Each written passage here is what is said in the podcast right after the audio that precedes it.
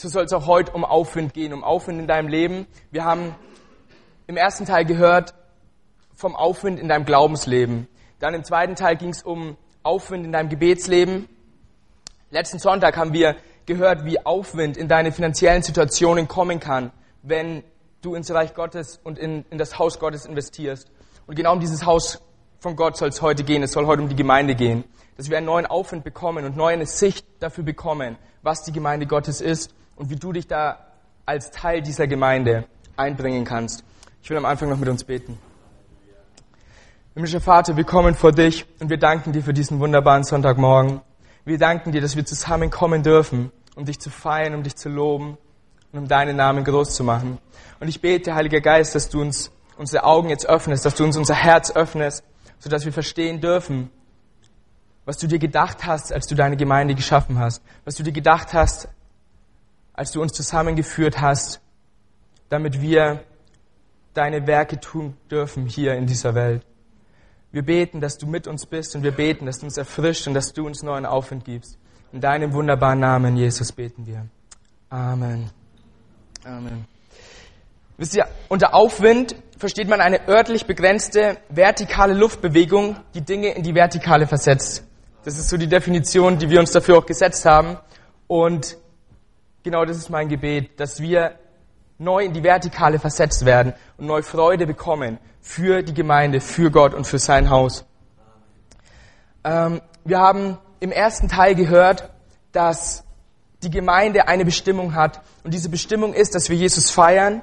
Und die Bestimmung ist, dass Menschen in die Gemeinde kommen, um dort Heilung zu erfahren, um dort Wiederherstellung zu erfahren, um dort Gott mehr und mehr kennenzulernen und um dort ein Leben mit ihm zu beginnen. Wisst ihr, bei mir ist es so, ich liebe Gemeinde. Ich kann es nicht oft genug sagen. Ich habe es schon öfters erzählt, als ich in Australien war. Ich habe versucht, in so viele Gemeinden wie möglich zu gehen. Ich war schon hier in Nürnberg in mehreren Gemeinden. Ich, ich war in, bei, jetzt, wo ich studiere in Darmstadt, war ich in mehreren Gemeinden. Und überall, wo ich hinkomme, auch von dem, was Christian erzählt hat, wenn wir in eine Gemeinde kommen, wo die Menschen mit ihrem ganzen Herzen auf Jesus ausgerichtet sind, da sind wir zu Hause.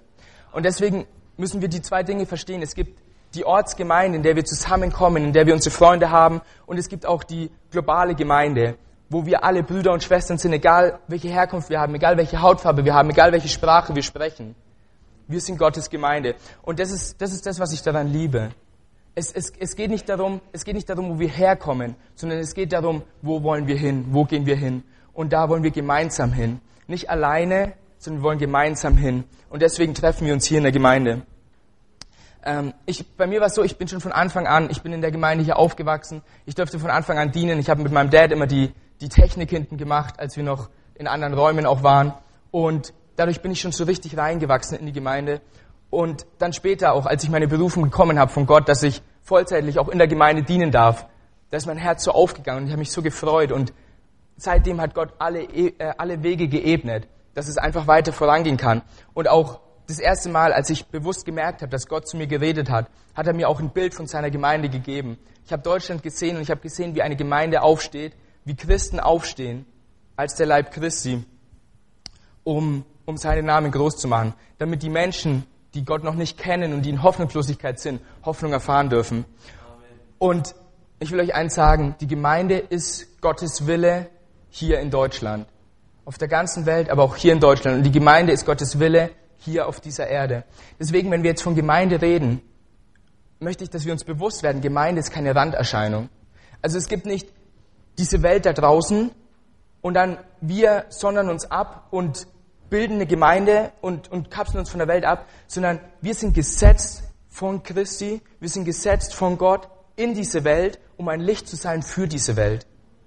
Also die, die Welt umgibt die Gemeinde. Nicht wir stehen am Rand von der Gemeinde, sondern die Gemeinde ist von Gott gesetzt weil Gott der Größere ist. Nicht die Welt ist, ist größer, nicht, nicht, nicht die Umstände, nicht unsere Sorgen sind die größeren, sondern Gott ist der Größere. Und das, wenn wir jetzt auch durch, durch das Thema gehen, das müssen wir verstehen.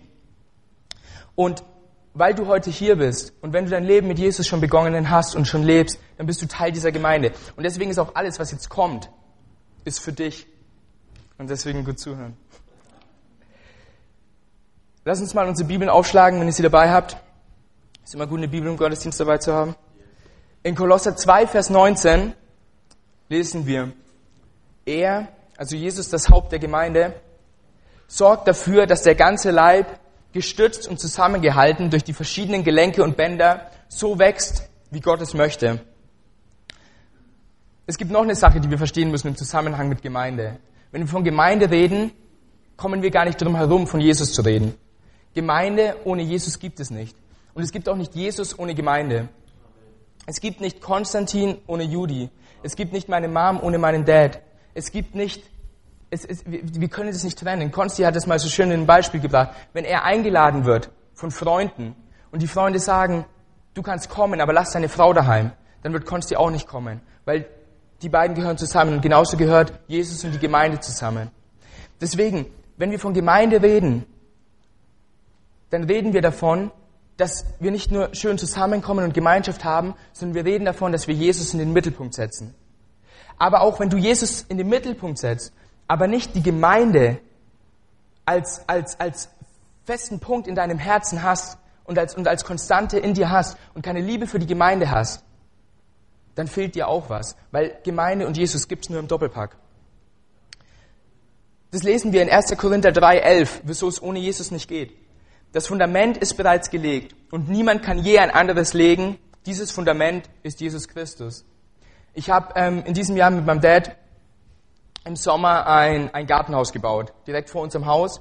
Und das Wichtigste und was neben dem Dach mit am längsten gedauert hat, war das Fundament zu legen.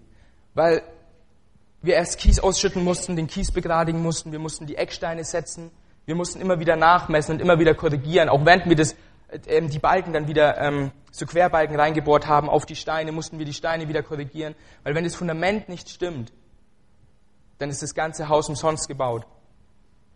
Als ich vorher noch gebetet habe, hat mir Gott in dem Zusammenhang noch ähm, Matthäus 7 aufs Herz gelegt. Da lesen wir von zwei Hausherren, die ein Haus neu bauen wollen.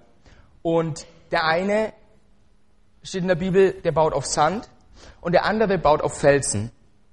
Und dann geht's weiter, dass der Sturm kommt und er wird die beiden Häuser angreifen und das Haus, das auf keinem festen Fundament steht, das wird hinweggeschwemmt werden. Aber das Haus, das auf Fels gebaut wird, das wird Bestand haben. Und Gott hat mir da vor zwei Wochen ziemlich die Augen geöffnet über diese Stelle. Wenn wir mal überlegen, was ist Sand? Also wir lesen, wir lesen von Fels und wir lesen von Sand. Sand sind die, die Ablager, also die, die, die Ablagerungen von Stein, zerbröselter Stein. Also Sand war vorher mal Fels. Deswegen, wenn der, wenn der unkluge Hausherr, so steht es in der Bibel, von Sand redet, dann ist es vielleicht gar nicht so dumm, weil er baut irgendwie auf Stein. Also wir sagen immer, ja, das, das, ist, der, das ist der Unkluge, der, der macht alles falsch und der andere macht alles richtig. Der baut auch auf eine Art Stein. Aber er hat nicht tief genug gegraben, um den festen Stein zu bekommen. Und in dem Bild, in dem Zusammenhang, sind, dieser zerbröselte Stein enthält Wahrheiten. Also es ist nicht alles falsch an diesem Sand. Aber wir müssen die Wahrheit trennen von falschen Traditionen, denen wir hinterherlaufen, auch in der Gemeinde. Wir müssen die Wahrheit trennen von, von, von den Sorgen und von den Lasten, die wir auch immer wieder mitbringen und die wir nicht schaffen loszuwerden, weil wir Gott nicht vertrauen, weil wir nicht tief genug in seine Gegenwart, in seine Beziehung kommen. Versteht ihr? Also euch macht keiner Vorwürfe, wenn ihr, wenn ihr die Wahrheit noch nicht erkannt habt und noch nicht tief genug gegraben habt. Aber wenn ihr wisst, was die Sandkörner sind, dann dürft ihr auch vertrauen oder, oder dann, dürft ihr, dann dürft ihr anfangen, tiefer zu buddeln, damit ihr irgendwann auf den Felsen stoßt. Und ich finde, das ist richtig stark. Und genau auf diesem Felsen, genau auf diesem Fundament ist die Gemeinde gebaut, die wir sind. Wir müssen, es, äh, die Bibel redet von zwei Symbolen, unter anderem neben dem Haus von Gemeinde. Das eine Symbol ist der Leib. Und davon lesen wir in Epheser 1, Vers 22 und 23. Ja, Gott hat ihm alles unter die Füße gelegt und er hat ihn, den Herrscher über das ganze Universum, zum Haupt der Gemeinde gemacht. Sie ist sein Leib und er lebt in ihr mit seiner ganzen Fülle. Er, der alles und alle mit seiner Gegenwart erfüllt. Also wir sind der Leib Und Christus ist das Haupt. Also auch wenn ich jetzt hier von Leib rede oder wenn die Bibel immer wieder von Leib redet, dann geht es darum, dass wir verschiedene Glieder sind, die aber zu einem Leib zusammengefügt sind. Und Christus ist das Haupt, das alles steuert. Und auch da wieder, es geht nicht alleine. Ein Leib kann nicht alleine bestehen. Das zweite Bild ist, dass ähm, die Bibel von der Gemeinde als Braut spricht. In Epheser 5 ab Vers 25. Liebt sie so, wie Christus die Gemeinde geliebt hat. Er hat sein Leben für sie hingegeben, um sie zu einem heiligen Volk zu machen. Durch sein Wort hat er den Schmutz ihrer Verfehlungen wie in einem reinigenden Bad von ihr abgewaschen. Denn er möchte sie zu einer Braut von makelloser Schönheit machen, die heilig und untadelig und ohne Flecken und Runzeln oder irgendeine andere Unvollkommenheit vor ihn treten kann. Ähm, wisst ihr, mein Zimmerkollege, also wir sind zu dritt auf dem Zimmer, auf dem Seminar und er wird im Sommer heiraten. Und jetzt hat, so in der Zeit, ich kann fast schon die Uhr danach stellen, so immer ungefähr um 1 Uhr nachts klingelt bei ihm das Telefon. Egal, ob er gerade am Lernen ist oder ob er schon im Bett liegt oder was er auch macht, immer so zwischen halb eins und halb zwei klingelt bei ihm das Telefon. Und dann, entweder ich schlafe schon oder ich sitze auch noch am Computer, aber was ich dann so mitkriege, ist, er verlässt so schön schleichend das Zimmer und, und geht raus, um zu telefonieren mit seiner Verlobten. Weil die beiden Sehnsucht nacheinander haben. Und genau das, was ich vorhin gemeint habe mit, mit Constant Jude oder meiner Mom und meinem Dad oder all den Leuten, die verheiratet sind oder vielleicht auch die, die noch vor einer Heirat stehen. Sie haben Sehnsucht nacheinander. Und genauso wie, wie mein Zimmerkollege und seine Freundin, sie, sie wohnt in Marseille, also das heißt, es ist eine riesen Distanz zwischen ihnen, genauso wie die beiden getrennt sind, sind auch wir in diesem Bild als die Braut Jesu noch von Jesus als dem Bräutigam getrennt. Aber auch wir sehnen uns danach, egal zu welcher Uhrzeit, egal welche Situation es gerade ist, egal ob wir, was wir auch tun. Wir sehnen uns danach, Gemeinschaft mit ihm zu haben, weil wir uns auf, den, auf die große Hochzeit sehnen. Und davon, davon spricht die Bibel. Und wenn es noch nicht so ist in deinem Leben, es kann so werden. Wir können dahin kommen, dass wir gemeinsam dieses Verlangen haben nach mehr von Jesus in unserem Leben, nach mehr von dieser Herrlichkeit, von diesem, von diesem Fest. Jede Hochzeit ist ein Fest. Jede Hochzeit, da, da wird gefeiert, da werden die Freunde und die Familien eingeladen. Und auch wenn man immer aufs Geld guckt, man guckt irgendwie doch nicht aufs Geld, weil man möchte, dass es was Großartiges und was Herrliches und was Wunderbares wird. Und, und genau so lasst uns hinsehnen zu diesem Ereignis, zu dieser Hochzeit, die wir mal feiern werden mit Jesus. Genau. Und ich habe vorhin gesagt, dass du Teil dieser Gemeinde bist in Epheser 2, Vers 21 und 22 steht, er hält den ganzen Bau zusammen, durch ihn wächst er und wird ein heiliger, dem Herrn geweihter Tempel. Durch Christus seid auch ihr in diesem Bauwerk eingefügt, in dem Gott durch seinen Geist wohnt. Und in Hebräer 3, Vers 6, dieses Haus sind wir, das Haus Gottes, die Gemeinde sind wir, seid ihr, bist du, jeder Einzelne. Vorausgesetzt, wir halten voll Zuversicht an der Hoffnung fest, die Gott uns gegeben hat und die uns mit Freude und Stolz erfüllt. Also es reicht nicht aus, nur passiver Teil dieser Gemeinde zu sein. Ingolf Elsel hat mal gesagt, ein passiver Christ wird ein unzufriedener Christ. Ähm, eine Gemeinde besteht nicht aus Zuseherschaft. Ein Leib, jedes Glied eines Leibes, das, das nicht seinen Teil erfüllt, ist nutzlos.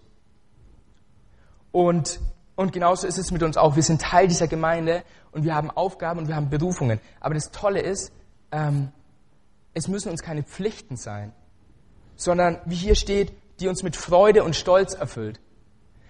Es ist ein Vorrecht, in der Gemeinde zu dienen. Es ist ein Vorrecht, hier zu sein. Dass du hier bist, dass du Jesus kennengelernt hast, dass du Jesus aufgenommen hast. Das ist nicht dein Verdienst, das ist nicht mein Verdienst, das ist nicht unser Verdienst, sondern es ist die Gnade, die Gott uns geschenkt hat. Und genau aus dieser Gnade heraus und genau aus dieser Freude, die daraus entsteht, ich glaube, wir müssen uns das manchmal nur bewusst machen. Weil wir wissen es, wir wissen es oft im Kopf, aber die Sachen, die wir dann tun, werden uns manchmal doch zur Last und es wird doch schwierig werden. Aber nur, weil es nicht ins Herz rutscht und weil wir nicht, weil wir nicht voll und ganz verstanden haben, was Christus für uns getan hat. Und wenn wir, und wenn wir das einmal verstehen, Freunde, ich liebe es, in der Gemeinde zu dienen. Ich liebe es, die Stühle zu rücken. Ich liebe es, hinter der Technik zu sein. Ich liebe es, Lobpreis zu machen. Ich liebe es, hier vor euch zu stehen. Vor allem, wenn ich euch sehe. Mit den einen habe ich mehr zu tun, mit den anderen weniger. Aber ich darf euch Sonntag für Sonntag sehen. Und wir können Gemeinschaft miteinander haben. Und egal, was ich tue, egal was wir tun, jeder Einzelne, auch von unserem Host-Team, die, die, die dienen in allen möglichen Bereichen, auch dass es hier im Gottesdienstteil schön ist, auch die Leute, die unter der Woche immer kommen, um zu putzen, ähm, damit, damit einfach so die, die, die, die Räumlichkeiten schön ausschauen, dass wenn Gäste kommen, dass sie sich wohlfühlen. Aber auch die Leute, die unter der Woche beten, was auch ein Dienst für die Gemeinde ist. Es gibt keine Abstufungen im Dienst. Es gibt nur, wie, wie, mit welchem Fokus mache ich es. Schauen wir auf Christus oder schauen wir auf unsere Sorgen? Wenn wir wirklich eine Offenbarung Christi in unserem Leben haben und was er für uns getan hat, dann, dann schauen wir nicht mehr auf unsere Probleme, sondern dann schauen wir auf das, was wir tun können für ihn und für sein Reich und für sein Haus. Und das Tolle ist, jeder kann was. Das ist, das ist die Hoffnung, die da drin steckt.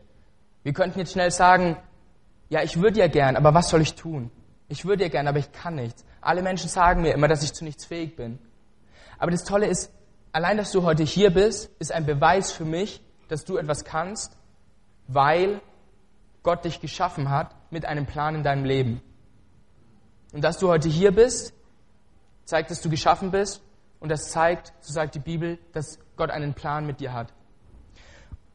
Und deswegen hat er dich auch befähigt, um diesen Plan auszuführen. Bei mir hat es, ich glaube, bis zur 12. Klasse gedauert. Ich weiß nicht, wie alt ich da war. 18, vielleicht 19. Hat es gedauert, bis ich gewusst habe, wo mein Weg hingehen soll. Ich weiß nicht, wie lange es bei dir schon dauert, wie lange du schon fragst, wie lange wie lang du unterwegs bist. Aber ich weiß eins, wenn du mal anfängst, wird Gott Türen öffnen und Türen schließen. Wenn du die ganze Zeit nur daheim rumsitzt und fragst, was kann ich tun, was soll ich tun, ich weiß es nicht, ich kann nichts, wird nichts passieren.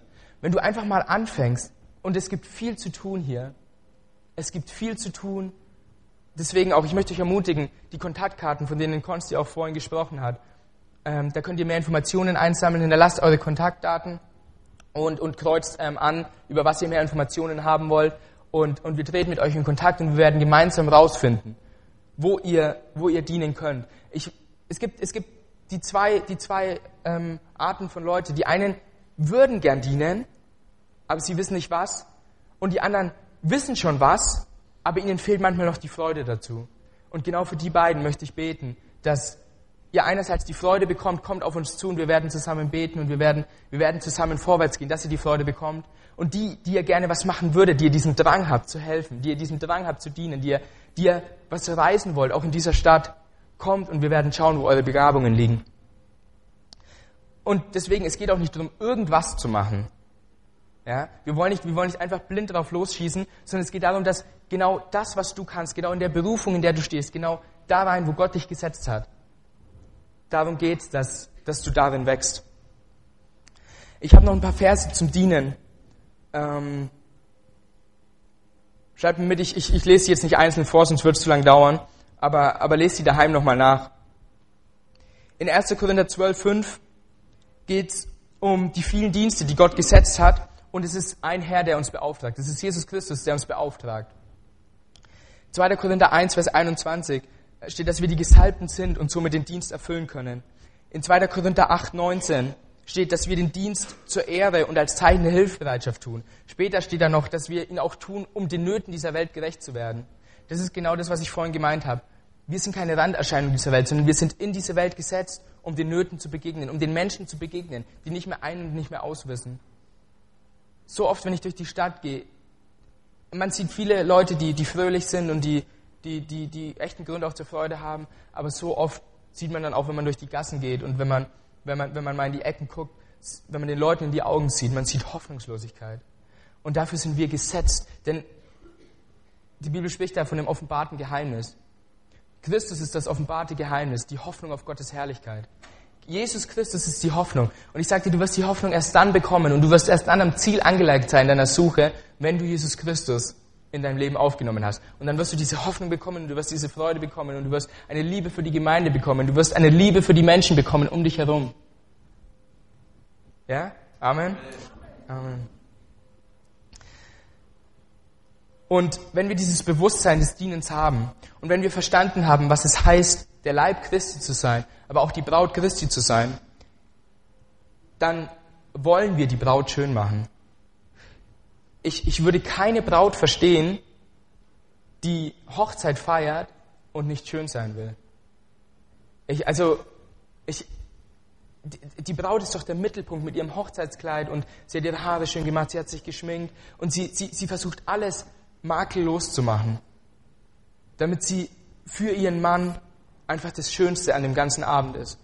Und genauso, wenn wir verstanden haben, dass wir die Braut Christi sind als Gemeinde, dann versuchen wir sowohl innerlich in uns, weil wir sind auch der Tempel des, des, ähm, des Heiligen Geistes, wir sind der Tempel Gottes, es würde zu weit führen, aber dass wir auch in uns uns makellos und rein machen, aber auch, dass wir für das Haus, auch, was, was auch die Materie ist. Ich meine, das Haus ist nicht die Gemeinde. Wir sind die Gemeinde, weil wir uns hier zusammenfinden. Aber weil wir uns hier zusammenfinden, wollen wir, dass es schön wird.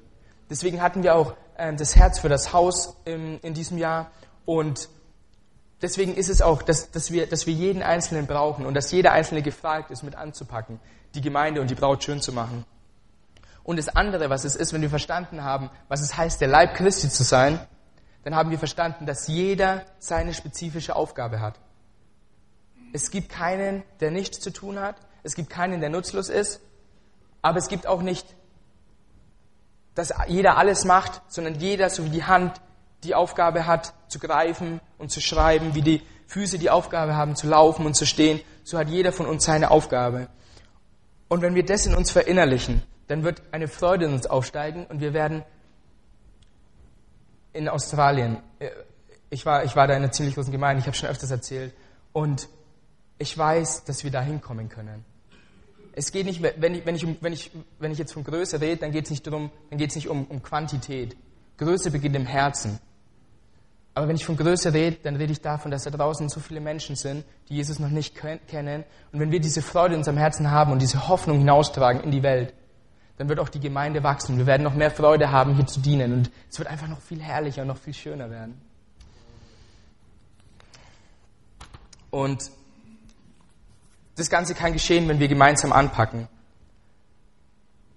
In Kolosser 2, Vers 19, wo wir es am Anfang gelesen haben, haben wir gelesen, dass Christus die Gemeinde zusammenhält, damit sie wächst durch die Bänder, durch verschiedene Bänder als ich den Text das erste Mal gelesen habe, habe ich mir gedacht, okay, ich verstehe, dass ich das Glied bin, aber was ist das Band in der Situation? Dann habe ich weitergelesen und habe ein bisschen gesucht und in Epheser 4 steht vom Band des Friedens geschrieben und im ähm, Kolosser 3 steht vom Band der Liebe geschrieben. Das Band des Friedens, das uns zusammenhält und das Band der Liebe, das uns zur vollkommenen Einheit bringt. Und wenn wir diese zwei Bänder in uns aufrichten und untereinander tragen, dass wir miteinander Frieden halten und wir einander lieben, egal ob wir schon Teil dieser Gemeinde sind oder egal ob jemand zum ersten Mal hier ist, dass wir auch den lieben. Oder Gäste, die kommen oder die Menschen an unserem Arbeitsplatz, dass wir die lieben, damit sie sehen, die, die, die, die Einheit, die in unserer Gemeinde ist und in der Gemeinde Christi. Ähm, die Vision unserer Gemeinde ist, dass wir dafür existieren, um Menschen zu leidenschaftlichen Nachfolgern Jesu zu machen. Ich wiederhole es nochmal. Wir als Gemeinde und wenn ich von wir als Gemeinde spreche, rede ich von jedem Einzelnen, von uns, von dir. Dann existierst du, existiere ich, existieren wir, dass Menschen zu leidenschaftlichen Nachfolgern Jesu werden. Und das ist so mein Herz auch bei dieser ganzen Sache. Das ist mein Herz, wenn ich von Gemeinde rede. Das ist das, ist, das, ist das was, was, was mein Herz voll werden lässt und mein Mund überläuft. Dass es darum geht, dass Menschen Jesus erkennen. Dass es darum geht, dass Menschen Jesus erfahren als den, der er ist. Dass Menschen die Tat Jesu am Kreuz erfahren. Und ich sage euch eins, ich glaube, die Gemeinde hier in Deutschland ist ein schlafender Riese, der nur darauf wacht, der, nur darauf wartet, aufzuwachen.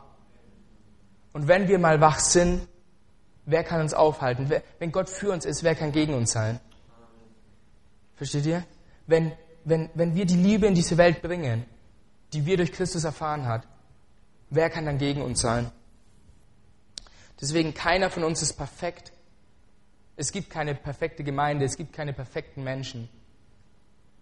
Aber wenn jeder von uns sein Bestes gibt, zur Ehre Gottes, dann können wir morgen schon viele, viele Schritte weiter sein, als wir heute sind. Deswegen ist mein Gebet für uns alle, dass wir unser Bestes geben für die Gemeinde Christi, für sein Haus, für sein Reich, für jeden Einzelnen von uns. Und wir werden gleich noch eine Zeit des Gebets haben, wo ihr auch antworten könnt auf das, was jetzt gesagt wurde. Vielleicht hat Gott in euer Herz gesprochen, vielleicht hat Gott in dein Herz gesprochen und hat dir gezeigt, ich würde gern dienen, aber ich weiß nicht was. Nochmal die Ermutigung, lass für dich beten und wir werden gemeinsam gucken, wo es hingehen kann. Vielleicht hast du auch diese Liebe noch nicht. Du sagst, ich habe mein Leben Jesus gegeben. Vielleicht ist es auch schon länger her. Aber irgendwas in dir ist erkaltet. Du hast nicht mehr dieses Herz, wie es am Anfang war. Du hast nicht mehr diese Freude in dir. Ich sagte, Jesus kann diese Freude wieder bringen. Bei der letzten Taufe, ähm, ich glaube sechs, sechs, sieben Täuflinge oder so hatten wir. Jede einzelne Geschichte, die da erzählt wurde, jedes einzelne Zeugnis, mir sind die Tränen gekommen und ich habe auch in der nächsten Woche dann ähm, auf, auf meinem Seminar, ich habe Zeugnis davon abgelegt, weil es mir von neuem gezeigt hat, dass Gott Veränderung schenken kann. Ihm ist nichts zu groß, ihm ist nichts zu klein. Gott kann dir wieder Freude geben. Gott kann dir wieder Hoffnung geben. Es ist nichts verloren. Lass dich wieder füllen mit dem Heiligen Geist, der die Freude in dir, in dir bringt. Lass mich noch diesen einen Bibelvers lesen. Im Psalm 84, Vers 11 steht, ein Tag in deinen Vorhöfen ist besser als tausend andere sonst wo. Ich will lieber an der Schwelle stehen im Haus meines Gottes, als dort zu wohnen, wo die Gottlosigkeit herrscht. Dieser Psalm steht im Alten Testament. Da ging es nur darum, dass die Leute, wenn sie nicht Priester waren, nur an die Schwelle kommen dürfen. Aber wie viel schöner ist es, dass wir eintreten dürfen. Wir müssen nicht mal, ich meine, der Psalmist hier schreibt, ich, ich, ich stehe lieber an der Schwelle des Hauses. Aber wie viel besser ist es, dass wir sogar reinkommen dürfen in das Haus. Amen, Amen. Und das ist unsere Hoffnung. Und deswegen möchte ich jetzt an Konst übergeben, dass er nochmal mit uns betet und, und es festmacht.